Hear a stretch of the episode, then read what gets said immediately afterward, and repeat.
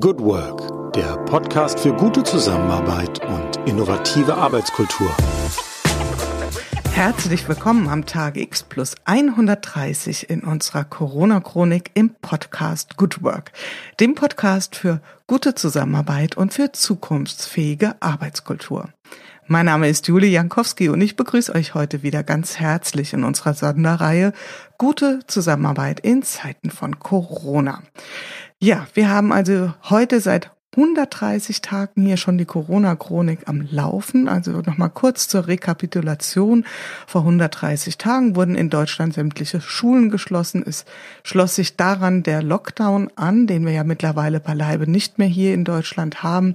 Im Moment herrscht hier Ferienzeit, also insbesondere hier in Hessen, wo ich beheimatet bin, sind, sind wir so in der Mitte der Sommerferien. Und ich glaube, jetzt geht's auch in Bayern, damit dem letzten Bundesland, in Richtung Ferien. Nicht für alle Menschen in Richtung Urlaub. Das ist ein heikles Thema. Hatten wir gestern auch schon gestreift und nimmt einen großen Raum ein in der Diskussion um das ganze Thema Corona. Wie werden die Menschen ähm, sich verhalten in den Urlaubsregionen? Wie werden sie wiederkommen? Was wird es mit dem Infektionsgeschehen machen? Ansonsten ist es relativ ruhig, was das Thema Corona betrifft. Also man fokussiert sich so ein bisschen auf dieses Thema was passiert mit dem Infektionsgeschehen. Ähm, vielleicht ist es auch ein Stück weit ein, ein Sommerlochphänomen, dass man sich darauf so einschießt. Ähm, wir werden sehen, was in den nächsten Wochen an Themen hochgespült wird. Hier in unserer Corona-Chronik fokussieren wir uns ja auf die Arbeitswelt beziehungsweise auf die Frage, was hat das Thema Corona an Auswirkungen auf die Art und Weise, wie wir zusammenarbeiten. Und vor allen Dingen, was lernen wir daraus? Wir haben ähm, sehr viele unterschiedliche Interviewgäste hier schon in unserem Studio gehabt und heute haben wir einen wirklichen Experten für das Thema Transformation hier, jemand, den die meisten von euch auch wahrscheinlich kennen mit Namen. Ich bin sehr froh und auch tatsächlich ein bisschen stolz, ihn hier zu haben. Ich begrüße heute in unserem virtuellen Studio Wolf Lotter. Wolf Lotter ist Publizist für das Thema Transformation. Er ist Mitbegründer des Magazins Brand 1 und vieles andere mehr. Und ich sage jetzt erstmal herzlich willkommen, lieber Herr Lotter. Hallo, herzlich, äh, herzlichen Dank, dass ich da sein darf. Ich freue mich sehr. Ja, das ist äh, der Dank liegt ganz bei mir, Herr Lotter. Und ich würde Sie als erstes gerne einfach mal so ähm, in den Tag nochmal mit oder an den Tagesstart zurückkatapultieren, wenn ich das so ausdrücken darf. Nämlich mit der Frage, wie sind Sie denn heute in den Tag gestartet am 24. Juli? Wie geht's Ihnen heute ganz persönlich? Also ich bin sehr improvisierend in den Tag äh, gestartet. Das ist eigentlich der Alltag, ähm, seit diese Krise ausgebrochen ist. Ähm, vielleicht auch äh, mit dem Gefühl, dass es äh, schwierig ist, sozusagen in einer Kultur, in einer Arbeitskultur auch zu leben, in einer Organisationskultur zu leben, die so sehr auf Statik und auf Rahmen abgestellt ist, wie die in äh, unserer Arbeitskultur, die also so fest ist, die äh, solche Routinen kennt und die sich mit Improvisieren schwer tut. Und als Selbstständiger muss ich jetzt einfach in der Krise improvisieren und äh, deshalb gibt es Inkompatibilitäten zum System, wenn Sie so wollen. Ja, und das System wird ja im Moment auch ganz schön gefordert, was das Thema ja. Anpassungsfähigkeit betrifft. Mhm, mhm. da kommen wir ja heute auf jeden Fall noch dezidiert zu. Ich höre schon flexibler Start in den Tag. Vielleicht ganz kurz mal, wir haben ja, ich hatte es gesagt, über 90 ähm, Gäste schon hier in der Corona-Chronik. Und da geht es natürlich auch immer als erstes um das Thema, wie sind sie den Tag gestartet. Und da sieht man tatsächlich schon sowas, dass es eine ganze Reihe von Menschen gibt, die so ein ausgeprägtes Morgenritual haben. Ich bin da immer sehr beeindruckt. Ähm, ich kann das nicht vorweisen. Wie, wie verhält sich das bei Ihnen? Haben Sie so etwas wie ein Morgenritual, auch wenn Sie es vielleicht noch nicht so als solches benannt und reflektiert haben?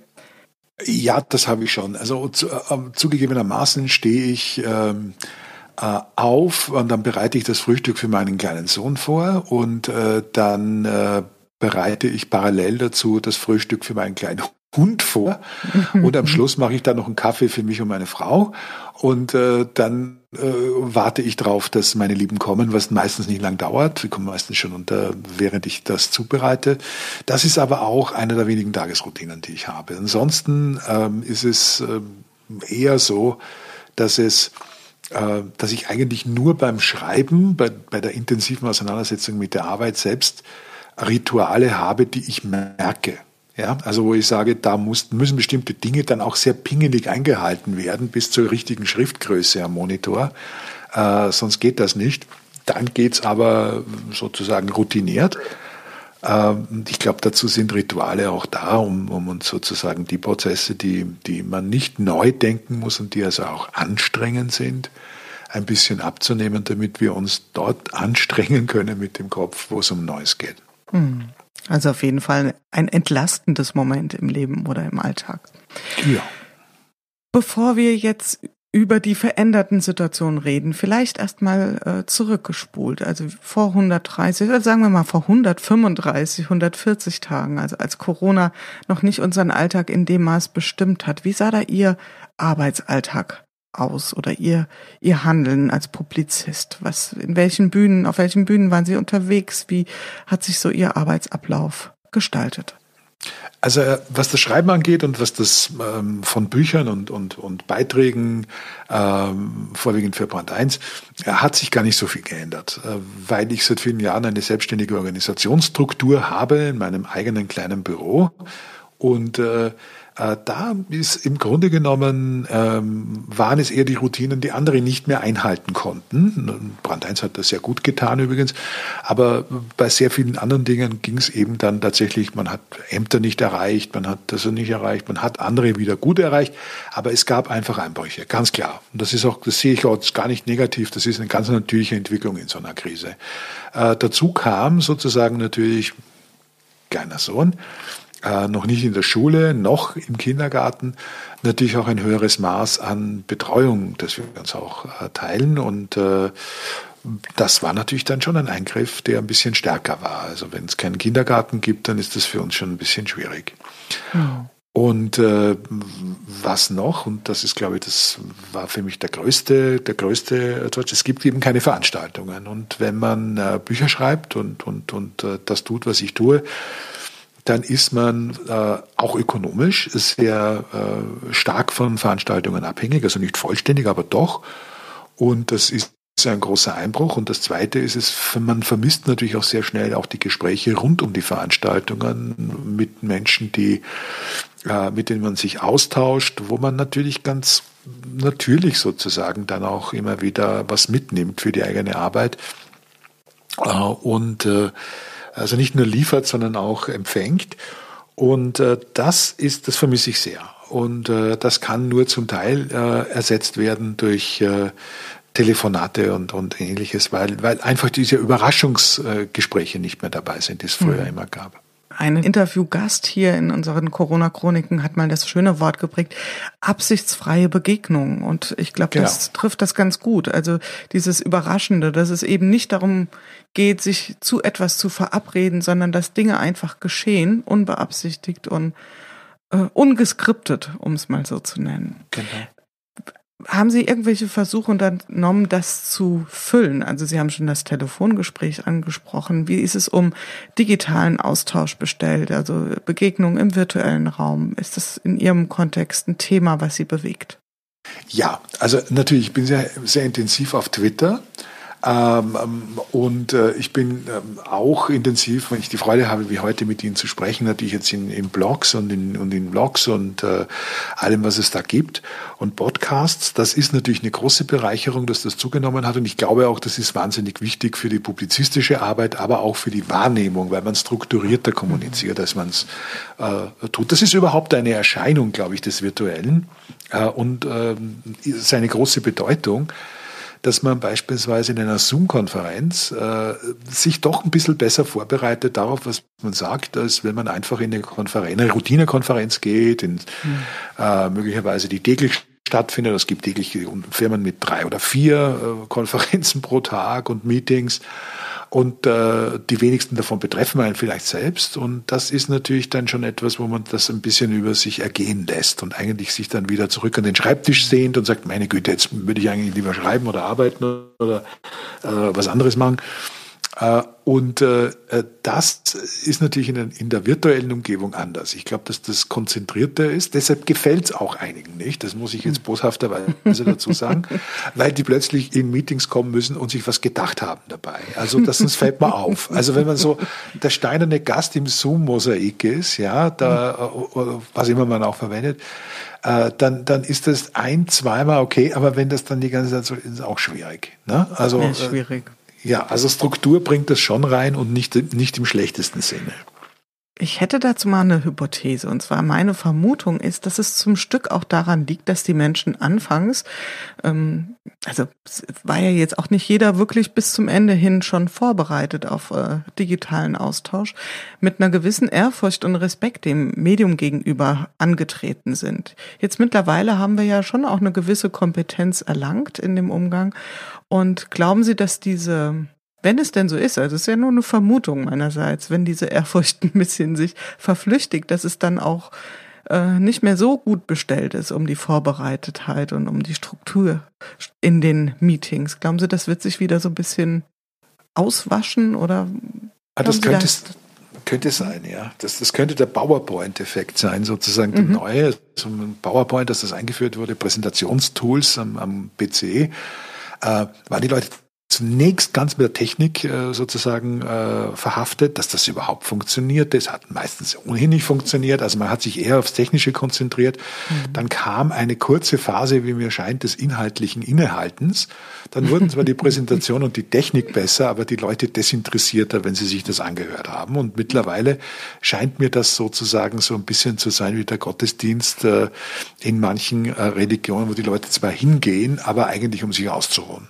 Mhm. Und äh, dann merkt man so richtig, wenn dann die Präsentation vorbei ist und die nächste anfängt, dass die Leute auch so ein bisschen unruhig werden, weil da kommen in den Pausen muss man ein bisschen Aktivität zeigen, aber sonst nicht.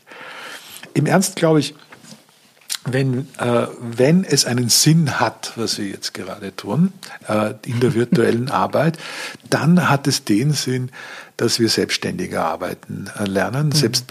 Selbstbestimmter arbeiten lernen, ganz gleich, ob wir Angestellte sind oder Freiberufler oder Selbstständige oder was auch immer, dass wir in der Lage sind, das, was wir tun, besser zu vermitteln klarer zu machen, in wessen Kopf, wo, was wir tun, auch für andere, die damit nicht unmittelbar was zu tun haben, also einen Kontext setzen, Zusammenhänge herstellen und gleichzeitig uns auch darum bemühen, dass wir das Interesse anderer auf den Punkt genauer kriegen, als wir das bisher getan haben. Also wir wursteln nicht mehr einfach so im Organisationsalltag, da ist alles straff organisiert, aber es sieht dann oft aus wie bei bis unterm Sofa und das ist wichtig, dass man das weiß, dass mhm. Organisationen ja sehr oft im, im Hinterland nur aus informellen Strukturen bestehen die man kennen muss und sonst hat man Pech gehabt und nach vorne hin so organisiert aussehen.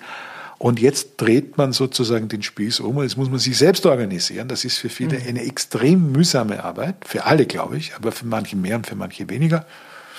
Äh, führt aber näher hin in das, was Arbeit überhaupt sein sollte heute in der Wissensgesellschaft, nämlich selbstbestimmte Arbeit, die sich auch artikulieren kann, die auch sagen kann, wofür sie da ist, mhm. welchen Nutzen sie stiftet. So, das ist im Grunde genommen der Fortschritt.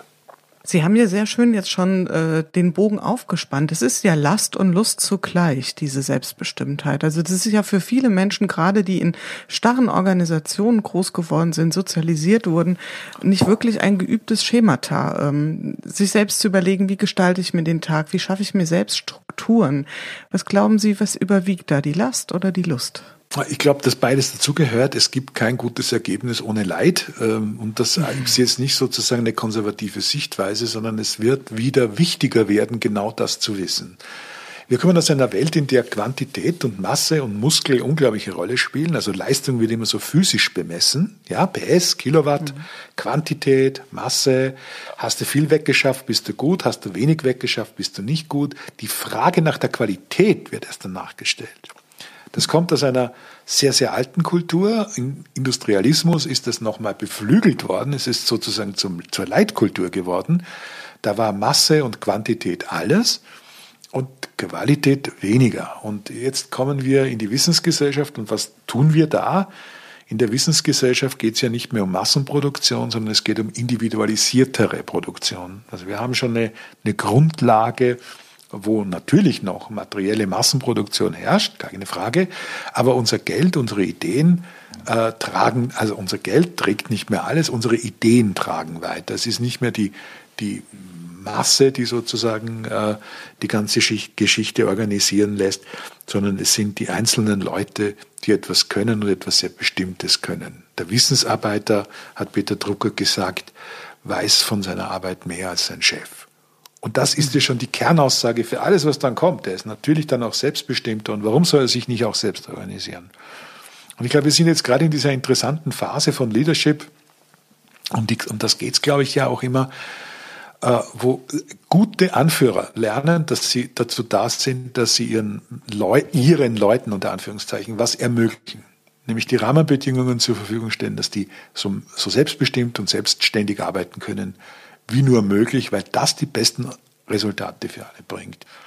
Und das ist eine Lernphase. Also es geht nicht mehr um Mitarbeiter mit Bindestrich dazwischen, die einfach mitarbeiten oder mithelfen, was der Chef gerade nicht erledigen kann, machen dann die Mitarbeiter. Ja, das ist eine alte Denke, die noch sehr, sehr verbreitet ist und tun natürlich auch nur das, was der Chef sagt, sondern es geht jetzt darum, dass man Lösungen, die individueller sind, anpeilt und das Spektrum aufmacht, um Komplexität zu erschließen. Mhm. Das ist ja also quasi vom Mitarbeiter zum Selbstarbeiter. Ich frage mich gerade, wir sind ja, ähm, also insofern teilen wir ein Stück weit, wenn ich Sie da mal vereinnahmen darf, ähm, ähm, unsere Erfahrungswelt. Also ich bin auch selbstständig unterwegs und ich finde es ganz interessant. Ich beobachte gerade so, dass die Organisationswelt sich da ganz schön mit sich selbst beschäftigt und ja. überlegt, wie können wir genau diese Frage hinkriegen. Also wie kriegen wir diese ähm, Selbstorganisation gewuppt. Ja, was braucht es alles für für Haltungen dafür? Am Anfang ging es wahnsinnig äh, stark um Tools, um Technik. Äh, mhm. Das wird jetzt, glaube ich, gerade so ein bisschen mhm. anders. Mhm. Es ging aber gar nicht so sehr in Richtung, wir schauen mal zu denen hin, die das schon ganz lange leben und mhm. hören uns einfach mal an, wie die das so machen. Also haben Sie da so einen Austausch erlebt zwischen der Welt der selbst per Definition und selbstorganisierten Menschen, sprich den Selbstständigen, und äh, der Organisationswelt. Und zwar jetzt jenseits von Beratungsmandaten. Darum geht's jetzt nicht, sondern einfach mhm, so ein mhm. Austausch. Also ich glaube, dass wir, dass wir da, wir insgesamt, sowohl die Leute, die in Organisationen, in klassischen wie auch in fortschrittlicheren, als auch die Selbstständigen arbeiten, wir ganz am Anfang stehen. Das hat sich jetzt ja auch gezeigt. Es gibt also, was den Austausch angeht, das, den Austausch von Wissen, von Erfahrung, von Know-how, was wahnsinnig wichtig ist, um einfach herauszukriegen, wie man das richtig macht, dieses selbstbestimmte Arbeiten, wenn ich mich jetzt auf den Begriff mal fokussieren kann. Mhm. Äh, da gibt es eigentlich keine Erfahrungswerte und da gibt es auch keine Tools und da gibt es keine Methoden, sondern es gibt jetzt mal das kulturelle Lernen, dass es nötig wäre, äh, mit Überraschungen schnell umzugehen, dass man neugierig bleibt. Und das sind natürlich dann alles sehr Gemeinplatzbegriffe, die gleichzeitig aber mhm. trotzdem einen harten Kern haben, nämlich den Kern, dass man sagt, man muss raus aus der Vorstellung, dass irgendjemand für uns denkt und wir dann wiederholen das dann ständig in der Schleife. Das ist ja der Nachteil von Prozessen und, und, und Methoden, die jetzt im Umlauf äh, geraten sind, wo man im Grunde genommen ja nur ja, sozusagen äh, Altes neu lackiert. Der Austausch ist schwach. Ich glaube, dass Selbstständige müssten sich untereinander stärker austauschen. Netzwerkarbeiter, die Wissensarbeiter sind, müssen sich viel mehr austauschen und Erfahrungen mitteilen. Und sie müssen vor allen Dingen alle zusammen, also die, die in den klassischen Organisationen arbeiten und die, die äh, ihre Partner sind in den Netzwerken, viel klarer darüber austauschen, was sie eigentlich tun, was sie eigentlich brauchen. Das ist unterblieben in all den Jahren. Und man hat sich sozusagen auf Detailprobleme und Ersatzkriegsschauplätze verlegt, die man in einem Wochenendseminar erledigen kann, um am Montag dann wieder so weiterzumachen wie bisher. Das muss sich ändern. Hm. Wie würden Sie das bewerten? Denken Sie, dass da Corona eine Lernchance war, die wir auch gut genutzt haben? Oder glauben Sie, dass diese mögliche Lernchance von Corona, ähm, dass wir die haben ein Stück weit vorbeiziehen lassen, weil sich so wie so eine Art Magnetismus einstellt, möglichst schnell wieder dahin zu schnurren, wo wir herkommen? Kommt drauf an. Ich glaube, dass sehr viele Vorstände, die in den letzten Jahren, wenn nicht Jahrzehnten gelernt haben, dass die klassische industrielle Organisation nicht auch nicht ihre Zukunft ist, sozusagen, also sondern sich ändern muss, um erfolgreich zu bleiben, äh, daraus schon was machen. Also wir sehen ja bei Siemens ist es äh, durchaus so, dass man lernfähig ist und sagt, okay, wir wollen gar nicht mehr alle Leute, die jetzt im sogenannten Homeoffice sind, wieder in den Büros haben, sondern wir werden Organisationsformen finden, dass beides geht und dass das vernünftig geht und zu unserem Nutzen ist. Und das, glaube ich, kriegen die hin. Äh, die BSA-Gruppe macht das auch, also Peugeot und Co äh, was sehr, sehr interessant ist, weil wir haben hier zwei Industrie- Wissensunternehmen, also hybride Unternehmen durchaus, ja, die einerseits ihre Massenproduktion machen, andererseits aber auch äh, als Wissensproduzenten bekannt sind. Und es scheint äh, bei der Siemens, denke ich da immer an den alten Satz von, von äh, Heinrich von Bierer, der irgendwann einmal sinnierend gesagt hat vor 20 Jahren, wenn Siemens wüsste, was es weiß. Das ist ein sehr kluger Satz, eine sehr kluge Feststellung. Und es kann sein, dass einige Vorstände jetzt anfangen, nicht nur bei den beiden genannten Unternehmern, anfangen wissen zu wollen, was sie wissen. Ja, und das ist der Anfang sozusagen der Veränderung der Organisation, wie wir sie kennen, und der Anfang der Veränderung von Arbeit. Denn es bedeutet, dass das, was man hat, wer man ist, äh, worauf man sozusagen auch das gemeinsame Streben ausrichten soll, eben nicht mehr in vereinheitlichten Strukturen und Organisationsformen passiert, sondern dass jeder das dazu tut, was er am besten kann. Genau das ist Wissensarbeit. Ja? Also eben nicht diese routinierte, normierte Arbeit, sondern wo jede Frau, jeder Mann in der Organisation einfach sagen kann, das ist jetzt mein Fokus und das mache ich jetzt sehr, sehr gut. Und die Mittel dazu finden wir. Das ist nicht äh, das Entscheidende, ob das in einem Büro stattfindet oder in einem sogenannten Homeoffice oder in einem externen Büro. Das Entscheidende ist, dass wir ein bestimmtes Ziel erreichen und uns bemühen, das zu erreichen mit den besten Mitteln und nicht die Form über den Inhalt stellen. Mhm. Die, das setzt ja voraus, dass wir uns oder nicht wir, also dass die Organisationen sich auch den Raum einräumen dafür, also Raum für Reflexion, hinzuschauen, was wissen wir denn eigentlich? Wäre das Ihre Beobachtung, dass das stattfindet oder ist da, ich sag mal salopp, noch Luft nach oben? Da ist gehörig Luft nach oben, denn wie gesagt, wenn wir stehen am Anfang, wir reden wahnsinnig viel über diese Dinge. Mittlerweile gibt es ja auch eine Terminologie in allen Unternehmen, die so tut, als ob man das schon tun würde, so wie es mhm. Greenwashing gibt, ja, also wo man eigentlich gar nicht kein ökologisches Bewusstsein hat, aber mal so tut, als ob, weil es gut kommt. Dann sagt man zehnmal hintereinander nachhaltig und ist auch fein. Ne? Und mhm. äh, gibt es natürlich auch diese Struktur der Transformationswashing, äh, wo man so tut, als ob man sich ändert, es aber gar nicht beabsichtigt und gar nicht kann, ja, weil, äh, weil äh, die Daten sozusagen äh, äh, den Worten nicht folgen.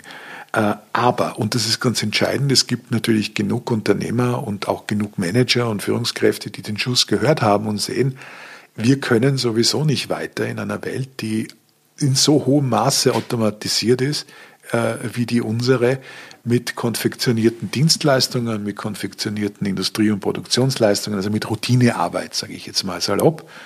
Das, was man früher am Fließband gemacht hat, was man in der Fabrik macht, das, was man aber auch als Dienstleister tut im Büro, ist zu einem erheblichen Maß äh, automatisierbar durch die digitale Automation jetzt, durch die sogenannte Digitalisierung. Und das bedeutet für alle Unternehmen natürlich, dass man die Strukturen ganz anders aufstellen muss, als man sie zurzeit hat. Also wie viel von den Arbeitsplatz Bauten der aktuellen Zeit äh, dem Umstand geschuldet ist, dass man sich jetzt von den Kapazitäten trennt, die man in den Fabriken schon lange nicht mehr braucht. Auch wenn das jetzt sehr hart klingt, äh, das kann man ja dahingestellt lassen. Aber ich vermute, dass bei vielen Umbaumaßnahmen bereits diese sehr klare Erkenntnis steckt, wir brauchen Wissensarbeit, aber wir brauchen den klassischen Routinearbeiter, die Routinearbeiterin nicht mehr. Und äh, jetzt strukturieren wir die Organisationen um. Hm. Welche Rolle könnte da die Politik einnehmen? Eine aktive, wenn sie wüsste, worum es geht. Aber das fürchte ich, hm. ist in der deutschen Politik und auch in großen Teilen der europäischen Politik äh, eine vergebliche Liebesmüh. Äh, meine Erfahrung ist, dass man sehr starrsinnig gerade in der Krise Politik macht für Beamte, für, für Angestellte, und auch für die im Großen und Ganzen nicht, denn die werden ja selbstverständlich auch, gehören ja zu einem großen Maß zu den Routinearbeitern in dieser Gesellschaft und in der Arbeitswelt. äh, und jetzt mal die eigenen Linien gesichert hat. Aber wenn ich mir ansehe, was aus dem Wirtschaftsministerium kommt, äh, auch aus dem Finanzministerium, das ist eher traurig. Also da gibt es keine Ansätze. Wobei es mich bei manchen wirklich mehr als irritiert, denn da weiß man, dass die handelnden Personen, also die beiden Herren, die diese Ministerien führen, ja durchaus Menschen sind, äh, die wissen, was sie tun und was sie lassen. Also das sind ja nicht jetzt äh, ungeschulte Kräfte, die man eigentlich dahingesetzt hat, sondern die wissen, dass es eine Transformation von der Industrie zur Wissensgesellschaft gibt und ignorieren das absichtlich. Und das ist ein Problem. Mhm.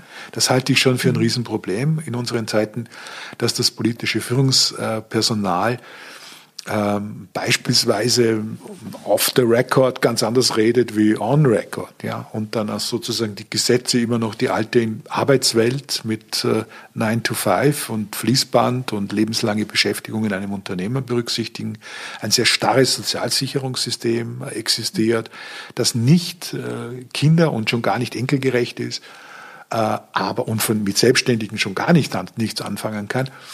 Aber äh, alles gemacht von Leuten, die dann immer sagen, ja, aber was sollen wir denn machen? Wir haben ja keine Alternative, weil sie gar nicht nach dieser Alternative fragen. Also ich glaube, dass Politik, äh, industrielle Parteien, die industriellen Volksparteien sehr viel Politik verwalten aus dem 20. und 19. Jahrhundert und dass wir da in den nächsten Jahren den Bedarf haben nach mehr zivilgesellschaftlicher Organisation. Also es wird, brauchen nicht neue Parteien, das bringt sehr wenig, weil das System sich sozusagen selbst reproduziert. Äh, wir brauchen äh, andere Politiker, nämlich wir brauchen Bürgerinnen und Bürger, die Politik machen und äh, sich einbringen und ihre Interessen einbringen, statt einer Politik, die fürsorglich um uns bemüht ist, aber dann doch nur das tut, was sie kennt. Also im Prinzip dann auch ein partizipativer Ansatz an der Stelle genau. deutlich mehr. Stichwort ähm, Umgang mit Selbstständigen. Also da haben Sie ja auch, wenn ich das mal hier so aufgreifen darf, eine sehr persönliche Erfahrung, die Sie auch ähm, prominent und mit starkem Rückgrat auch in der Öffentlichkeit ähm, geteilt haben. Sie haben eine Entscheidung getroffen, ähm, auf, aufgrund Ihrer eigenen Erfahrung und Betroffenheit auch, aber durchaus auch um da ein Momentum zu setzen. Vielleicht möchten Sie dazu mal kurz hier was sagen. Ja, ich habe, ich habe eine Berufung erhalten in den Zukunftskreis des, äh, des Wissenschaftsministeriums. Und ich habe mich, äh, ich, ich habe mich wieder sozusagen entberufen, nachdem ich gesehen habe, wie die mit, mit Selbstständigen umgehen, äh, was nichts mit den Mitgliedern, hochgeschätzten Mitgliedern dieses Zukunftskreises zu tun hat, sondern mit dem Ministerium selbst und der Regierung äh, und der, der Bundesregierungspolitik sozusagen, die äh, als Selbstständigen Hartz IV angeboten hat, äh, kulanterweise. Und äh, im, im Wesentlichen also vielen Berufsverbot erteilt hat äh, in dem Zusammenhang, äh, was ja durchaus seinen Sinn hat, äh, aber eben dann äh, nicht dafür Sorge trägt, dass äh, diese Menschen diese Selbstständigkeit weitermachen können. Also wir gehen da in eine echte materielle Katastrophe. Äh, mich trifft das bei weitem nicht so wie die meisten Selbstständigen, ja, das muss ich auch ganz klar sagen. Äh, ich glaube nur, dass man die Verpflichtung hat, ohne übermäßig heldenhaft wirken zu wollen, das bin ich nicht, äh, dass man die Verpflichtung hat, wenn man kann, muss man darauf hinweisen, aber man kann, muss man auch einen, äh, die Politik der Kollaboration beenden mit denen, die eigentlich nichts anderes wollen als Beamte. Und das habe ich getan. Erfreue mich eines erfreulichen Zuspruchs, übrigens von vielen Beamten auch. Das ist das Interessante bei der Geschichte die einen dann zwar immer bitten, das vertraulich zu behandeln, was mich, was selbstverständlich ist, aber was mich freut, weil ich erlebe das zum Beispiel durchaus, dass viele, die, die äh, äh, im, Bund arbeiten, aber auch in den Ländern äh, arbeiten und die äh, verbeamtet sind, eine Änderung der Verhältnisse wollen und mehr Partizipation wollen, mehr Teilhabe wollen und mit den Verhältnissen überhaupt nicht einverstanden sind. Und das teile ich ja. Und, deshalb sage ich mal, gibt es bei mir kein Bashing einer Berufsgruppe, auch wenn ich da manchmal das Wort Beamter sehr oft benutze. Aber es gibt sehr gute Transformations, nicht nur transformationsfähige, sondern auch bereite Beamte. Und es gibt sehr viele, die so tun, als ob sie die Transformation befördern, aber eigentlich von der Problemverwaltung leben. Und das gilt es zu unterscheiden in Zeiten wie diesen. Also äh, ja, ja und Nein, Nein, das alte biblische Prinzip. Deine Rede sei Ja, Ja, Nein, Nein, ist in, diesen, in Zeiten wie diesen ein goldene, eine goldene Feststellung. Das Signal könnte ja sein, auch an Menschen, die sich jetzt vielleicht jüngere Menschen, die sich auch mit dem Gedanken beschäftigen, möchte ich später mal mich selbstständig machen. Ist das was, was ähm, ja eine, eine Art von eine Verheißung von vielleicht auch äh, beruflicher Erfüllung für mich bedeutet? Das Signal könnte ja verheerend sein, oder was die Menschen jetzt erleben. Also wenn sie sehen, dass Menschen, die äh, im Zuge der Bekämpfung von Covid-19 ähm, ja im Prinzip alleingelassen wurden oder ein Stück weit alleingelassen wurden und ähm, dass sie da wirklich dann auch äh, an, einem, an einem existenziell schwierigen Punkt sind. Was, was, was glauben Sie, dass das Menschen abhalten wird? Also was, was werden wir da erleben in puncto Innovationskraft auch und Unternehmertum? Ja, ich glaube, wir, wir werden, die, die Leute, die selbstbestimmt und selbstständig arbeiten wollen, äh, werden das weiterhin tun. Es wird äh, allerdings unter denen, die es tun wollen, in den nächsten Monaten, vielleicht sogar Jahren, eine stärkere Selektion geben. Äh, es werden also weniger schaffen und andere werden aufgeben und werden zurückgehen sozusagen in die Welt der, der, der abhängigen, Beschäft der abhängigen Beschäftigung, was ja ein schreckliches deutsches Wort ist, aber mhm. sehr vielsagend über die Verhältnisse. Äh, wo sie dann das tun, äh, wo sie ihr Leben verkaufen, wo sie Lebenszeit verkaufen, so mal ganz klar sagen, äh, um Miete zahlen zu können. Das ist, klingt zynisch und von oben herab ist es aber nicht. Das ist die Wahrheit und man kann diese Wahrheit verbrämern und man kann sich schönreden, aber das ist es nun mal. Und äh, es gibt zunehmend junge Menschen, die gut ausgebildet sind, nicht nur akademisch gut ausgebildet sind, die selbstbewusster sind mit dem, was sie gelernt haben, und die wollen das nicht. Und äh, deshalb glaube ich, dass sich gerade aus diesem Reservoir sehr viel entwickeln wird äh, und sehr viele starke Persönlichkeiten auf uns zukommen, die unternehmerisch denken und selbstständig denken. Und das wird die Welt ein Stück weit mehr verändern als Absichtspolitik äh, und, und Symbolpolitik, von der ja unsere Zeiten so reich sind. Äh, und, und da setze ich ganz auf die normative Kraft des Faktischen. In ein paar Jahren reden wir da weiter.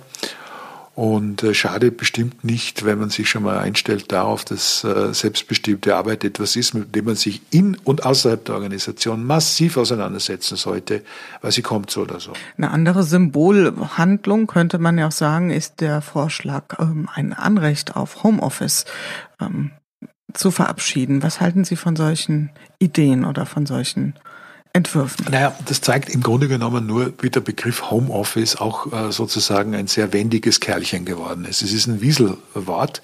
Äh, ich mag weder das Home noch das Office sozusagen mhm. darin. Es geht ja nicht um die Frage, ob man einen, ne, einen Rahmen hat, ein Büro mit einem Schreibtisch und einem Stuhl und so. Und das ist ja alles selbstverständlich sondern es geht ja um die Frage, wo können Menschen idealerweise das, was sie tun, am besten tun. Das ist die Frage. Und wenn das in einem Großraumbüro der Fall sein sollte, was ich stark bezweifle, aber es kann ja auch mal sein, dann ist das der richtige Ort. Und wenn äh, es äh, äh der eigene Raum ist, ich glaube, das ist schon wichtig, wo man also sich nicht auch noch um das Management von drei Kindern kümmern muss oder auch nur einem, äh, sondern wirklich konzentriert arbeiten kann als Wissensarbeiterin und Wissensarbeiter, dann ist es diese Einheit. Und da müssen wir ganz ehrlich sein, da haben wir schlechte Ausgangssituationen. Also es wurde, es wurden seit der Industrie wurde ja Arbeit und Wohnen getrennt, ganz massiv. Und äh, da gibt es die Fabrik, da gibt es das Büro und dann fährt man hin. Das hat nicht nur unzählige Probleme mit Mobilität mit sich gebracht, mit Ökologie mit sich gebracht, mit verlorenen Lebensjahren, wenn man das hochrechnet, ja, wie man zwischen Arbeit und, und, und äh, Wohnort hin und her fährt.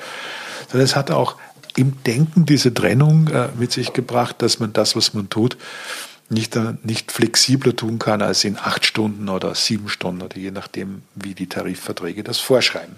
Das funktioniert so lange, solange wir in Stückzahlen denken. Also am Fließband stehen funktioniert sowas, gar keine Frage. Wenn aber das Fließband vom Roboter gemacht wird und der, der eigentliche Punkt ist, dass wir uns überlegen müssen, wie wir ein Problem lösen, sei es das Problem eines Kunden, eines Patienten, eines äh, äh, Kollegen, äh, von Menschen, mit denen wir interagieren, das ist ja Wirtschaft letztlich, die Marktwirtschaft besteht ja im Wesentlichen aus dem gegenseitigen Problemlösen, dann wird es schon eng. Ja, also dann ist es nicht mehr so, dass man äh, sagen kann, ich brauche dafür acht Stunden oder vier Stunden oder drei Stunden, sondern das Problem muss gelöst werden. Wo das stattfindet, ist eigentlich nicht mehr so entscheidend. Darum ist das Recht auf Homeoffice ein Wieselwort. Und was bedeutet es? Bedeutet es, dass man acht Stunden im Homeoffice sitzen kann, dreimal in der Woche, dass man dann die Tarifverträge regelt? Also ich glaube, dass das letzten Endes denen nützt, wieder mal, die diese, solche Gesetze machen und sich ausdenken und dann Regeln und Vorschriften machen und allen anderen weniger. Die begrenzt es dann eher. Äh, ich glaube, dass jedes, ein Unternehmen, das einem Wissensarbeiter, einer Wissensarbeiterin sagt, du kannst nicht dort arbeiten, wo es für dich am besten ist und wo die Resultate von dem für uns auch am besten sind.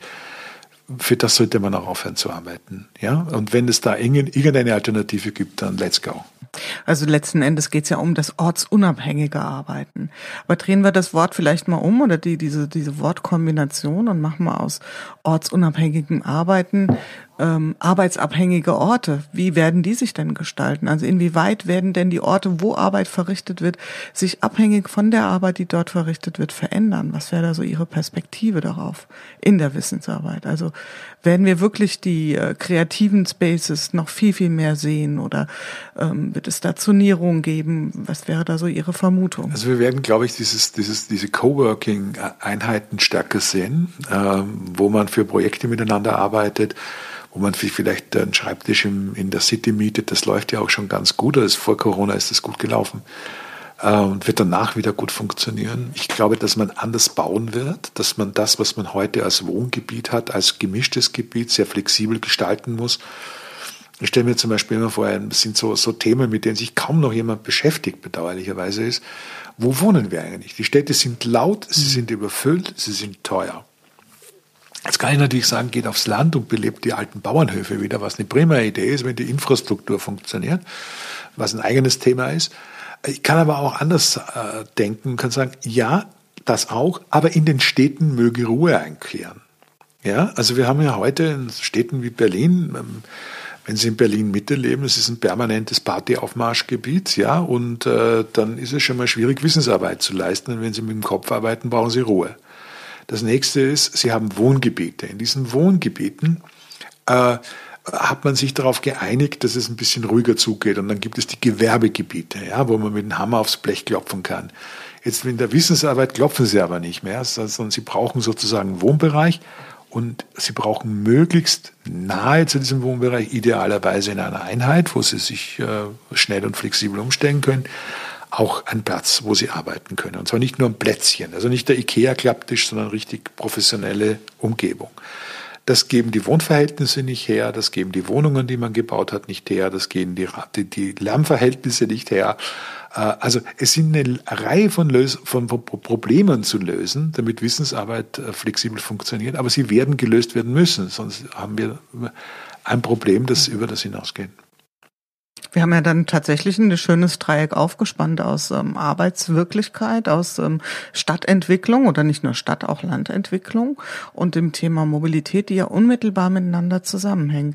Ist das ähm, ein Thema oder ein, ein Wirkkreis, den Sie in Ihrem, ich werf's schon mal rein, in Ihrem neuen Buch auch beschreiben, ähm, das ja Zusammenhänge heißen wird. Ich glaube, im September erscheint ja. Vielleicht möchten Sie da schon mal einen kurzen Appetit haben, uns hier präsentieren. In dem Buch Zusammenhänge, wie wir wieder lernen, die Welt zu verstehen, geht es im Wesentlichen um das, was ich Kontextkompetenz nenne. Also die Fähigkeit, dass das, was ich tue, was ich mache, anderen erkläre, was in Netzwerken und die ja die Grundlage der Wissensgesellschaft sind, notwendig ist. Denn wir haben Begegnungen, die nicht statisch sind, wie in der alten Organisation. Da gehe ich rein, arbeite 30 Jahre am selben Platz und lebe von den informellen Strukturen.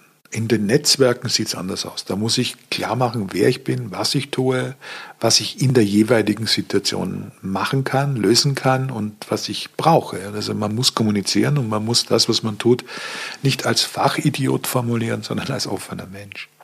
Das ist sozusagen der eigentlich ganz überschaubare Rahmen. Und wozu soll das alles dienen, um Komplexität und Vielfalt zu erschließen und der Entfremdung unserer Zeit äh, ein wenig ja, ich bin da sehr vorsichtig, werden Sie nicht ganz wegkriegen, aber ein wenig von Ihrem Schrecken zu nehmen. Wir wissen ja nicht, was wir wissen, um das wieder äh, auszusprechen, was von Birama gesagt hat. Äh, und wir müssen das wieder lernen. Wir müssen in der Lage sein zu wissen, in welchem Kontext wir agieren. Wir müssen in der Lage sein, in, äh, auch wieder das, was wir tun, mitzuteilen anderen. Also Zusammenarbeit und Kooperation tatsächlich mit Leben ausfüllen. Das sind ja sehr oft einfach nur Begriffe, die man so hinstellt. Und für mich ist Zusammenarbeit und Kooperation dann, wenn wir uns über ein gemeinsames Thema unterhalten oder ein gemeinsames Problem versuchen zu lösen. Äh, es ist auch der einzige Weg, wo Kunde und Anbieter auf Augenhöhe miteinander agieren können, indem sie miteinander reden und Expertisen austauschen. Zusammenhänge heißt schlicht und ergreifend aber auch, dass ich verstehe, dass ich dazu ein bisschen Werkzeug brauche. Das heißt, ich muss wissen, aus welcher Kultur komme ich. Aus einer Kultur des Entweder-Oder. Schlecht, weil dann habe ich natürlich immer nur eine Antwort. Das Zweite ist, wir glauben zu sehr an Methoden und Paradigmen. Das lernen wir jeden Tag. Also wir klammern uns dann sozusagen an alte Weisheiten fest und übersehen dabei, dass es andere Wege gibt. Ich glaube, insgesamt äh, verstehen äh, die Menschen im Alltag zu wenig von Ökonomie ja, und sind deshalb leicht zu regieren, zwar einerseits, äh, andererseits aber sehr un, unselbstständig, denn wer seine Ökonomie nicht selber kennt und im Griff hat, seine persönliche äh, der ist natürlich auch nicht emanzipiert und der ist auch nicht frei. Also da muss man sich keine Illusionen machen. Es gibt sowas wie, ähm, das war ja sozusagen immer die Ironie am sogenannten langen Marsch durch die Institutionen, wo man sich vorgemacht hat, man sei dann also ein großer Revolutionär, aber letzten Endes wird man verbeamtet, ja und äh, schwört einen Eid und muss dann sozusagen alles machen, was der Dienstherr will. Also das sind alles so absurde Situationen und ich glaube, diese absurden Situationen passen einfach nicht mehr in eine offene Gesellschaft. Äh, wir müssen uns mit Technologie anders auseinandersetzen. Wir müssen lernen wollen, was das ist. Wir sind umgeben von Blackboxes, die wir nutzen, aber nicht verstehen. Ja? Und ich glaube, dass es schon sehr sinnvoll ist, ein Programm aufzuspannen, ein, ein, ein eigenes Programm, ein Weltsichtprogramm aufzuspannen, wo man es einfach mehr Fragen stellt und sagt, was tut das eigentlich? Was ist der Sinn und Zweck des Ganzen? Wir haben eine große Purpose-Diskussion, aber Purpose bedeutet ja nur und nie etwas anderes als, was tue ich für andere? Was habe ich anzubieten? Oder was benötige ich? Und das muss sichtbar werden. Also Sichtbarkeit ist das große Ding in äh, der Frage, ob wir kontextfähig sind oder nicht und ob wir die Wissensgesellschaft bewältigen können. Ja, ein Stück weit auch zu verstehen, was wir wissen, ne, mit dieser Sichtbarkeit. Also so wie ich sie verstehe, wenn ich sie richtig verstanden habe, dann ja auch im Sinne einer ähm, erhöhten Transparenz. So ist es. Stelle. Sie sind in ihrem, in ihrer Perspektive nach vorne gerichtet, so erlebe ich es zumindestens. Und ähm, wenn Sie so nach vorne schauen, gibt es auch Dinge, wo Sie sagen, hm, das würde ich auch wirklich aus der Zeit, ähm, aus vor Corona, VC, hat mhm. gestern Katja die gesagt, VC, NC, das hatten wir doch schon mal. Was Sie sagen, das können wir hinter uns lassen. Ja, eine ganze Menge. Ich glaube, dass wir hinter uns lassen können, dass wir einen zu paternalistischen Staat haben, dass wir zu paternalistisch sind, auch unseren äh, Organisationen, also als Empfänger von Fürsorglichkeit zu, zu leichtgläubig sind. Das sind nicht unsere Eltern, das ist ein Unternehmer oder ein Manager, mit dem wir arbeiten. Und der Staat ist nicht unser guter Onkel, sondern das ist die Organisation, die die Rahmenbedingungen für uns optimal mhm. zu setzen hat. Punkt Ende. Das ist eine Dienstleistung und keine Religion. Ja, man sollte auch daraus keine machen. Äh, das können wir hinter uns lassen. Das sind große Projekte, eine Kultur der Eindeutigkeit in dem Sinne, dass wir immer eine Antwort wollen, die hundertprozentig ist, können wir auch hinter uns lassen. Das wird allerdings noch lange dauern. Ich glaube, dass wir da äh, abendländisch ein bisschen verdorben sind, um das in der Kulturgeschichte der letzten 4000 Jahre fast zu sagen. Tatsächlich ist es so, äh, dass die westliche Kultur eben dazu neigt, eine eindeutige Antwort zu suchen. Und damit äh, verliert sie seit Jahrzehnten am Boden. Sie ist nicht entwicklungsfähig genug. Äh, und ich glaube, dass das wieder sowas braucht wie einen neuen Humanismus, der die Augen öffnet für das andere und für die Möglichkeiten.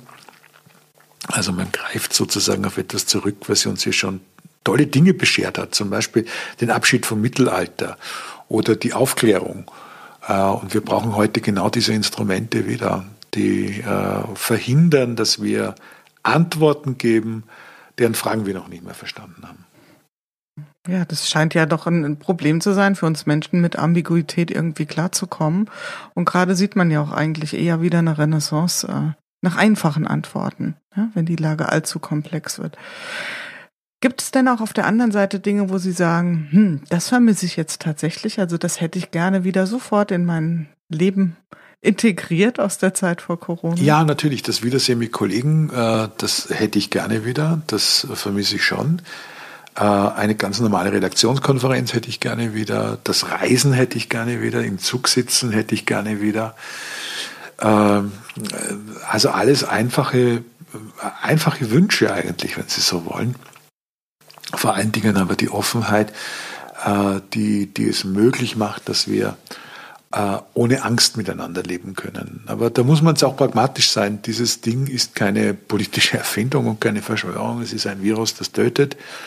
Und äh, äh, ich glaube, dass alles und jeder und jede sich darauf konzentrieren sollte, das Vieh zu erlegen, wie ich immer sage, und äh, sehr, sehr schnell wieder sozusagen äh, weitermachen zu können, nicht wieder zur Normalität zurückzukehren. Das ist, glaube ich, ganz wichtig. Dieser Satz ist fürchterlich, sondern mit den Lerneffekten aus Corona äh, etwas Besseres zu machen. Auf so eine Art nächste Stufe genau. dann auch einer, ja, auf eine no nächste Stufe von Normalität genau. und nicht unbedingt in eine neue Normalität zu kommen. Zum Ende unseres Gesprächs vielleicht noch mal ein persönlicher Schwenk. Haben Sie sich denn auch etwas ähm, zurechtgelegt? Ich nenne das ja immer den Corona-Hack, also etwas, was es Ihnen leichter macht oder gemacht hat, durch die vielleicht doch veränderten oder eingeschränkte Phase hindurchzukommen. Also ich habe ich hab einfach mein, mein Fitnessprogramm verdoppelt, das jetzt nicht berauschend mhm. war, aber immerhin, ich mache jetzt statt einer halben Stunde Ergometer eine Stunde am Tag. Das finde ich ganz tapfer in meinem Alter und meinem Gesamtzustand. Mhm. Äh, das ist etwas, was ich mittlerweile, ich hätte das nie für möglich gehalten, vermisse, wenn ich es nicht machen kann. Äh, und äh, damit komme ich ganz gut zurecht. Und das möchte ich mir auch mhm. sozusagen nicht nehmen lassen, wenn wieder die neue, neue Normalität herrscht. Und tatsächlich äh, sind wir da schon bei dem zweiten Punkt, den auch ganz viele hier ähm, sozusagen zum Besten geben, nämlich das Thema Bewegung. Es scheint, also um etwas, wenn, wenn sich rundherum nicht viel bewegt, scheint das Thema sich selbst bewe bewegen zu können, ein äh, guter, guter Moderator zu sein. Lieber Herr Lotter, wir sind am Ende angelangt unseres, wie ich finde, sehr schönen Gesprächs. Also ich zumindest habe es bis hierhin sehr, sehr genossen, mich mit Ihnen auszutauschen oder Ihnen auch äh, große Strecken zuzuhören, was sehr, sehr erkenntnisreich war. Ähm, eine Frage beziehungsweise ein Satz am Ende, den ich alle meine Gäste bitte zu vollenden, nämlich der Satz, wenn ich bislang etwas aus Corona gelernt habe, dann ist es das Pünktchen, Pünktchen. Wir dazulernen können, die Welt viel schneller besser zu machen, als wir es je gedacht hätten. Lassen wir genauso stehen. Ich danke Ihnen ganz, ganz herzlich, dass Sie äh, mit uns in Höhenflüge der Transformationsgedanken hinab äh, oder hinaufgestiegen sind, nicht, nicht hinabgestiegen sind. Das war also zumindest ich habe sehr genossen. Ich danke Ihnen, dass Sie sich die Zeit genommen haben und wünsche Ihnen weiterhin viel Erfolg auch für die Erscheinung Ihres neuen Buchs. Ich sag's nochmal, Zusammenhänge heißt es, erscheint glaube ich im September, oder? Wann genau? So ist es. 22. September. Wunderbar, 22. September. Bis dahin alles Gute für Sie und vielen herzlichen Dank.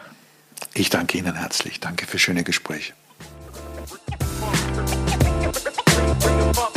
Ja, das war's für heute wieder in unserer Corona-Chronik im Podcast Good Work, dem Podcast für gute Zusammenarbeit und für zukunftsfähige Arbeitskultur. Wenn ihr Lust habt, noch weitere Folgen euch anzuhören, schaut einfach auf www.umic.de slash podcast oder über iTunes und Spotify. Ich freue mich, euch wieder hier zu hören und habe am Ende nur einen einzigen Wunsch an euch, nämlich bleibt gesund. Eure Julia Jankowski.